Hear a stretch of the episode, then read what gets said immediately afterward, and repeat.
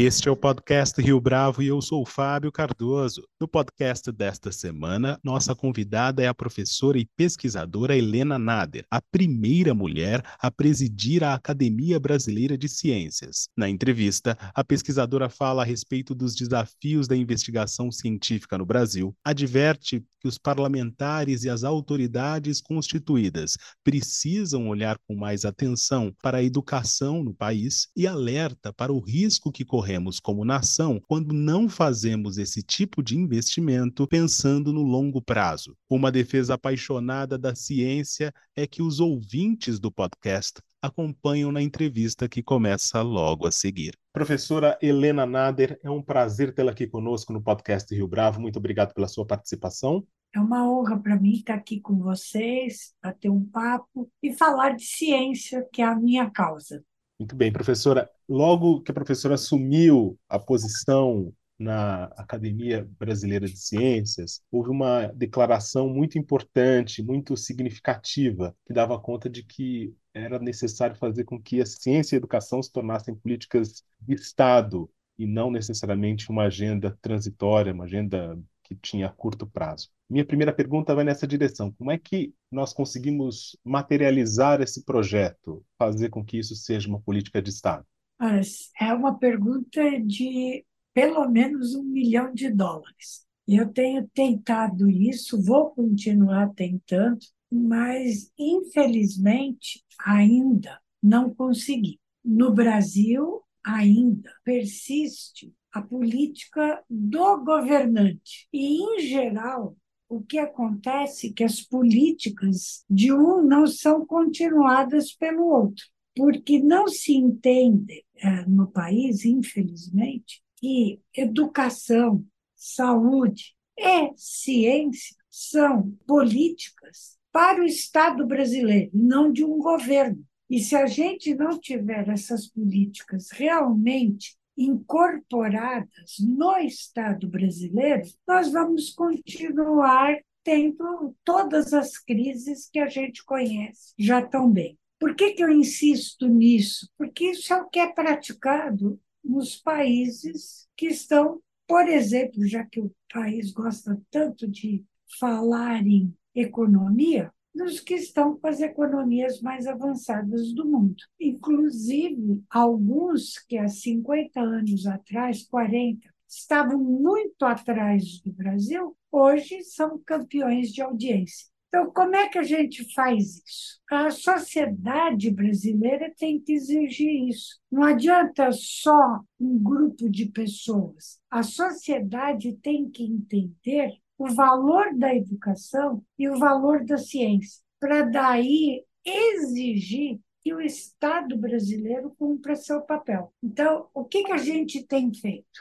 Ido ao executivo. O executivo que está, quando eu brinco de plantão, é aquele que ganhou a eleição por aqueles quatro anos. Mas nós não podemos esquecer que o executivo sozinho não governa a nação. São, democracia são três poderes: o executivo, o legislativo e o judiciário. E o legislativo é que faz as leis, né? e isso tanto no nível federal, quanto estadual, quanto municipal. Então, nós temos uma visão da sociedade brasileira ainda errada sobre como funciona essa articulação. Então, muitas pessoas não lembram qual foi o deputado, ou o senador, ou o vereador que votou na eleição que acabou. E essa pessoa, esse vereador, esse deputado estadual, esse deputado federal, está recebendo do cidadão brasileiro uma procuração para falar em nome dele e muitas vezes não está falando em nome da população brasileira. Na hora em que o Congresso Nacional vota contra leis que ele mesmo aprovou, para mim já mostra que nós estamos numa situação bastante não convencional. Então, como é que a gente vai conseguir atingir isso? Na hora em que a gente conseguir que a população lembre e cobre do legislativo comportamento que ela espera para ter uma sociedade brasileira justa, com equidade, com educação de qualidade para todos, uma ciência que percole, que atravesse todos os ministérios, que vai dar condição econômica para todos os programas importantes e relevantes para a nossa nação. É um trabalho hercúleo, parecia que estávamos tendo sucesso, e aí a gente viu o que aconteceu nos últimos anos. Então, não é simples, por isso que eu insisto ainda no Brasil, não temos política de Estado. A política de Estado que nós tínhamos era o SUS, e mesmo ela não resistiu. A gente viu aí na pandemia. É uma situação, eu falei demais, mas é uma situação bastante comprometedora e preocupante. Preocupante porque é o futuro que está em jogo, não é o presente. Educação e ciência não são para o presente são investimentos de longo prazo, mas fundamentais. Vejo o exemplo da Coreia. Professora, aproveitando esse gancho que foi mencionado a respeito da Coreia do Sul, uma outra declaração concedida pela professora no ano passado dava conta de que havia um problema em relação à fuga de cérebros no país, principalmente desses pesquisadores de ponta que, pensando nesse futuro, nesse longo prazo, podiam fazer diferença por aqui. Como é que a professora enxerga a possibilidade de reverter esse quadro, também pensando aí no médio e longo prazo? Olha, eu, eu tive uma época época né, que a gente achou que tinha começado a reverter. O Brasil tinha, isso foi logo após o governo do presidente Luiz Inácio Lula da Silva e depois o governo da presidenta Dilma, a gente viu com alguns programas por exemplo, Ciências Sem Fronteiras, e o Brasil tinha se tornado rota para pessoas virem para cá porque, de repente, o Brasil tinha sinalizado, de repente, que eu digo ao longo de alguns anos, alguns muitos anos, educação e ciência valorizar. Então, a gente conseguiu. Hoje é o contrário. Hoje, inclusive, houve agora a correção do valor das bolsas de mestrado, doutorado, mas está aquém do necessário. Eu não posso penalizar a ministra Luciana ou o governo que acabou de entrar dizendo que a culpa é deles. Não, a culpa é do passado. E a culpa, aí, me desculpe, eu vou falar isso. Congresso Nacional. Congresso Nacional cortou os recursos. Como é que você sinaliza para um jovem que fazer ciência é importante? As pessoas esquecem que quem tem essa bolsa de mestrado e doutorado não é igual uma bolsa de suplementação de renda familiar. Isso é como se fosse um emprego, só que sem nenhuma garantia e é dedicação exclusiva e tempo integral. Então, nós não estamos sinalizando para o jovem continue investindo em educação. Nós tivemos quatro anos onde era questionado por que, que o Brasil precisava de doutores. E está aí a prova. Eu peguei dados recentes onde mostram que muito mais que o Brasil estão se formando doutores na Alemanha. E não é um país da dimensão territorial do Brasil. Então, o Brasil está aquém do que ele precisa. O Brasil ou acredita na educação e na ciência, ou ele não vai ter futuro. Aí vão dizer que eu estou provocando, sou dramática. Não sou dramática. Basta olhar a curva de idade da população brasileira e do mundo. A do mundo vai continuar aumentando, o número de habitantes. No Brasil, nós estamos encolhendo, como está a própria China. Só que Lá você tem um bilhão e tanto. Aqui nós temos 220 milhões de brasileiros e brasileiras. Então, nós tínhamos uma pirâmide a nosso favor. Essa pirâmide, nós já estamos chegando no cume. Ou a gente investe agora, ou não vai ser com as pessoas de mais idade que eu vou transformar Nada contra, hein? eu sou velha. É acreditar que se eu investir agora, eu colho depois. Então, eu vejo dessa forma. Dá para fazer? Dá. precisa é querer. E aí o querer não é só do presidente, do governador ou do prefeito. O querer é da sociedade brasileira. E da sociedade brasileira que cobre daquele, daqueles que os representam. Porque cada um está fazendo o que quer. Nós não olhamos. Eu vivi muitos anos, sempre paga por, pelo governo americano não saí do Brasil com governo com recursos brasileiros. E eu era fui muitas vezes chamada para resolver problemas pela produção científica que eu tinha. Eu não esqueço. Lá, o, não é que o, o deputado, o senador americano é diferente do ser humano brasileiro. Ele é cobrado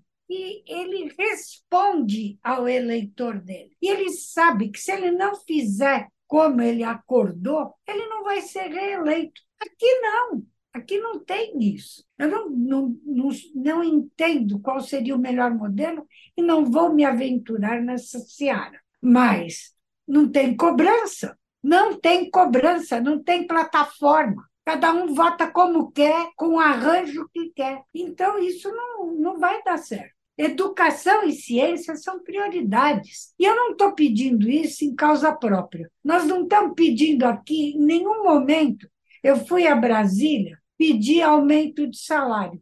Muito pelo contrário, todas as minhas idas foram para pedir condições de trabalho para poder trabalhar mais, para poder dar mais retorno para a sociedade brasileira. Eu não esqueço vários ministros, não vou citar o nome de alguns para não fazer injustiça, vários disseram: vocês, professores universitários, pesquisadores, são uma classe interessante. Vocês pedem, eu quero trabalhar mais, não eu quero trabalhar menos. Vocês pedem para trazer o progresso para a nação. Mas as pessoas, infelizmente, não estão vendo isso. Eu fico muito preocupada. A gente lutou, vou te dar um exemplo recente. Nós lutamos para fazer a liberação do Fundo Nacional do Desenvolvimento Científico e Tecnológico.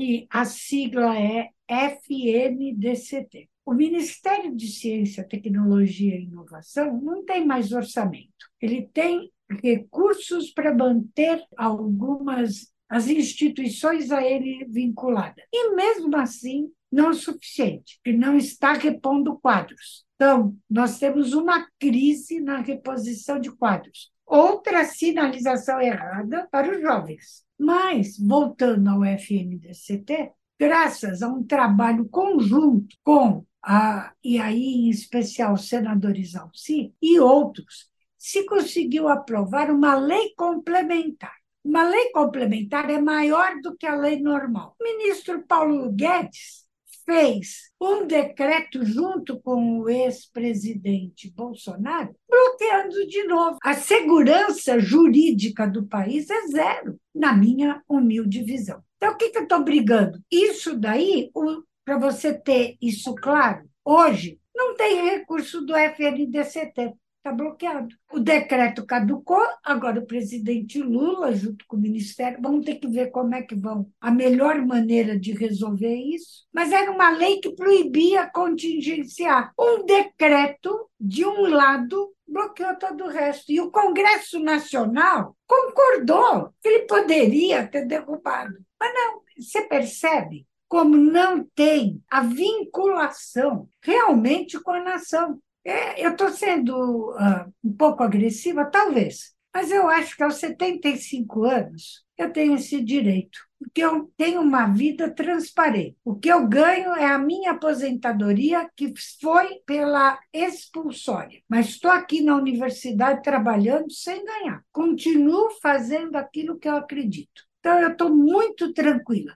Eu estou lutando pelo país, eu estou lutando pelo jovem. Eles não têm uma força. Nós, mais velhos, temos obrigação. Nós não vamos reverter essa crise se a gente não conseguir colocar e transmitir para o jovem. Educação é importante. Ciência é que vai tirar o país da crise econômica. Tem uma crise econômica mundial e, é claro, brasileira. Eu vou, se eu puder falar mais um pouquinho, eu quero trazer um dado Tem um dado, um trabalho que saiu mostrando que em 35, eu vou arredondar, 35 nações, olhando só a educação e a pandemia, elas aumentaram os recursos em educação durante a pandemia. O Brasil cortou em todos os níveis, desde a pré-escola até o ensino superior. Então, é política de Estado, de novo. Política de Estado tem que passar a fazer parte. E as leis que são feitas têm que ser obedecidas. Como é que cada um faz o que quer com a lei? Eu não entendo isso. É, é chocante. Tem o FNDE, por que, que a gente não consegue fazer as coisas como deve? O FNDCT DCT tinha lei complementar, aí vem um decreto que é muito inferior na hierarquia e bloqueia tudo. E hoje nós estamos sem recurso. É quase impossível explicar para alguém esse arcabouço que nós temos. Então, eu, eu vejo que a população tem que fazer o bom uso da procuração que ela dá quando ela exerce a sua cidadania com o voto. Professora, e quais são as ações que a Academia Brasileira de Ciências tem tomado nessa quadra mais recente, desde a sua assunção como presidente, para fazer com que a sociedade brasileira esteja mais atenta à necessidade da educação e da pesquisa científica para o futuro do país? Olha, o que nós temos feito, obrigada pela pergunta, é cada vez mais entrar em contato né, com o parlamento em todos os níveis, estadual, municipal e, em especial, federal, porque a lei estadual não pode transgredir, não pode ir contra o federal. Embora em algumas situações isso aconteça, que também é surreal. O que nós temos feito? Lutado muito junto a, ao Congresso Nacional, porque dentro daquele mais de 500 deputadas e deputados federais e os nossos 80 e alguma coisa senadores, nós temos pessoas que pensam como a gente, também acreditam que educação e ciência é a base. Então, a gente fala com eles, temos o apoio deles e estamos tentando, tentando convencer os outros. Não é fácil, não é fácil e nós não temos o que oferecer. O que nós temos para oferecer é o futuro. E as pessoas são muito imediatistas. Então, nós não estamos pedindo coisas para si, não é para uma entidade de classe. Nós estamos pedindo coisas para o país. Você vê, o que aconteceu com o meio ambiente? A academia está totalmente envolvida nisso. As pessoas não perceberam que estavam dando na galinha dos ovos de ouro. E hoje ainda é, porque a indústria brasileira, que respondia por quase 35% do PIB, agora é 10%, 11%.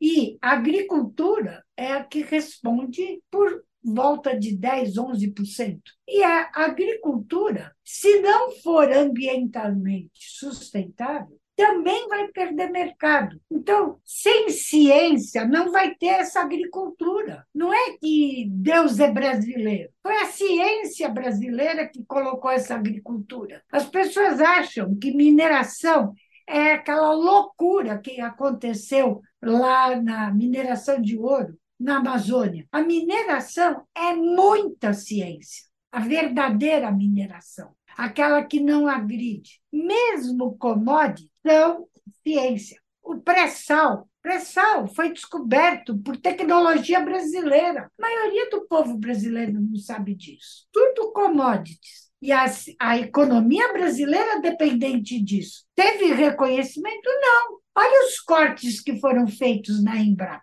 É uma, uma das cadeias, sem contar os cortes nas universidades que estão com as escolas de agricultura e pecuária. Então, o Brasil não, não entendeu. Eles estão achando, em algum lugar as pessoas acham, aquele. Isso era quando eu era criança, Deus é brasileiro. É, olha, eu, eu não acho que Deus é brasileiro. E não, não quero justificar por aí, pelo amor de Deus. E tal, reconhecer a ciência brasileira. A ciência brasileira nos trouxe até onde estamos. A ciência brasileira, a gente não teve mais mortes pelo Covid por causa da ciência brasileira. E rapidamente, porque antigamente se dizia, quando o Brasil precisar de alguma coisa, ele importa. Só que não tinha quem queria exportar. Então, as máscaras, o álcool em gel, 70%, foram desenvolvidos inicialmente nas universidades brasileiras. Agora, a maioria da população ainda não se apercebeu disso.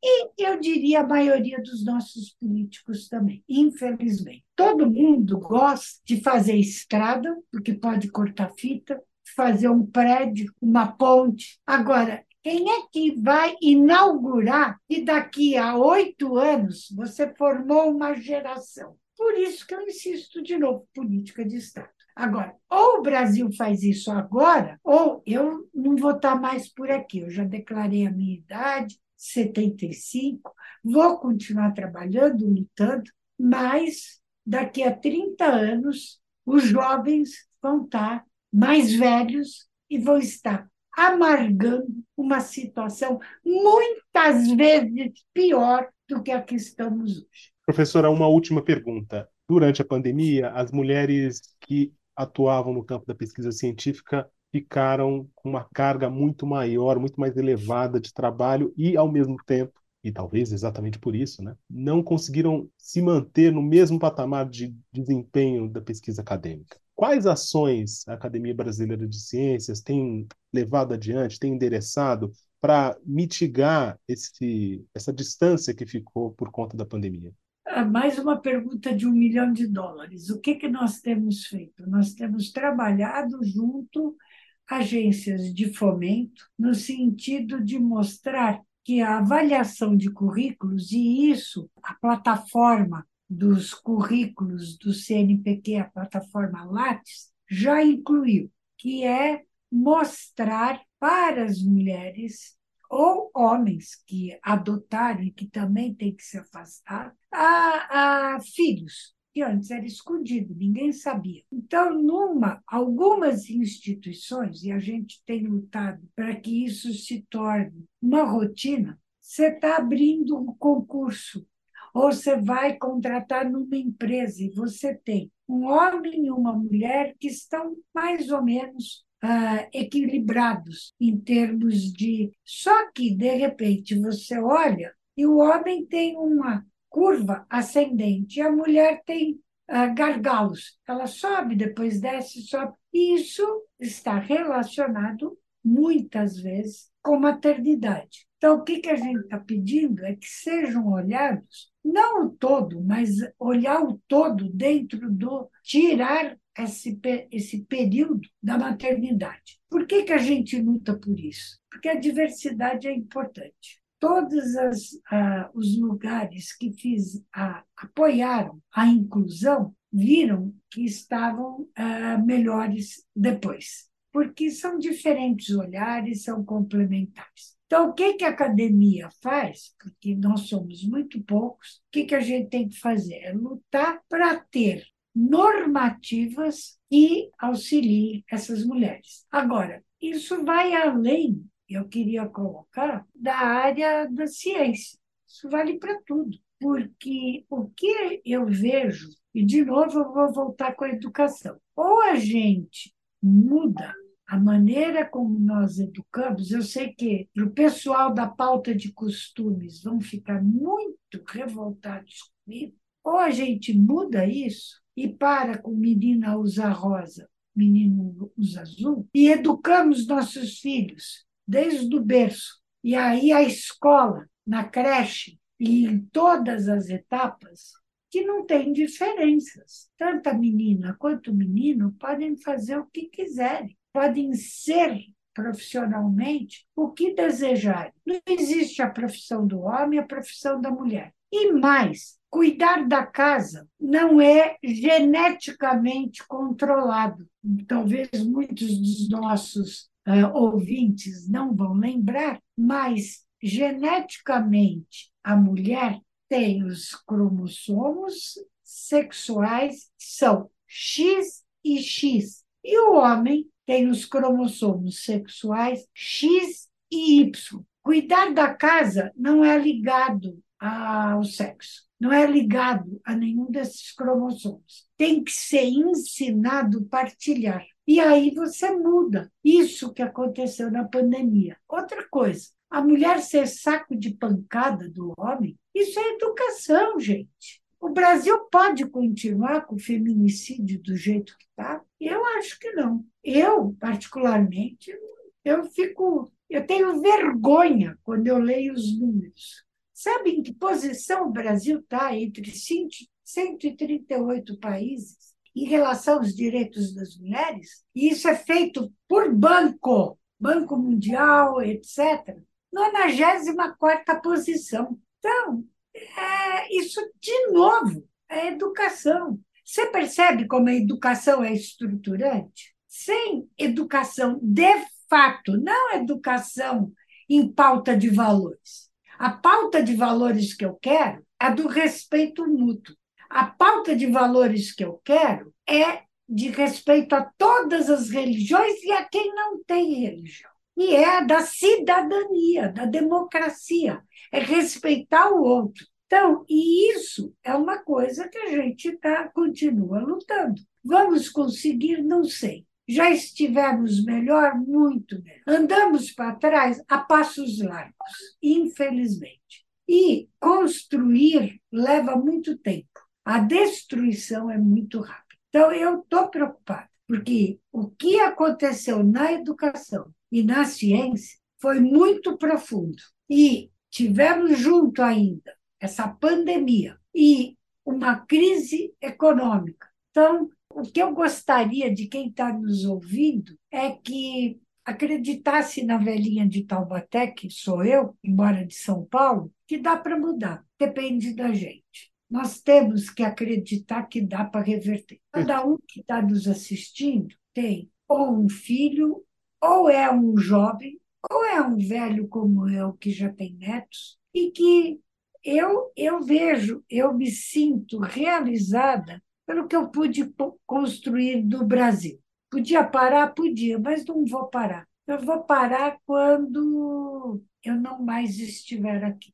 Professora Helena Nader, foi um prazer tê-la aqui conosco no podcast Rio Bravo. Muito obrigado pela sua contundente e grandiosa entrevista. Muito obrigada a vocês. Eu fico emocionada porque eu acredito no Brasil, eu sou brasileira segunda geração, meus pais, por parte de mãe, imigração italiana de Florença, por parte de pai, imigração libanesa e síria.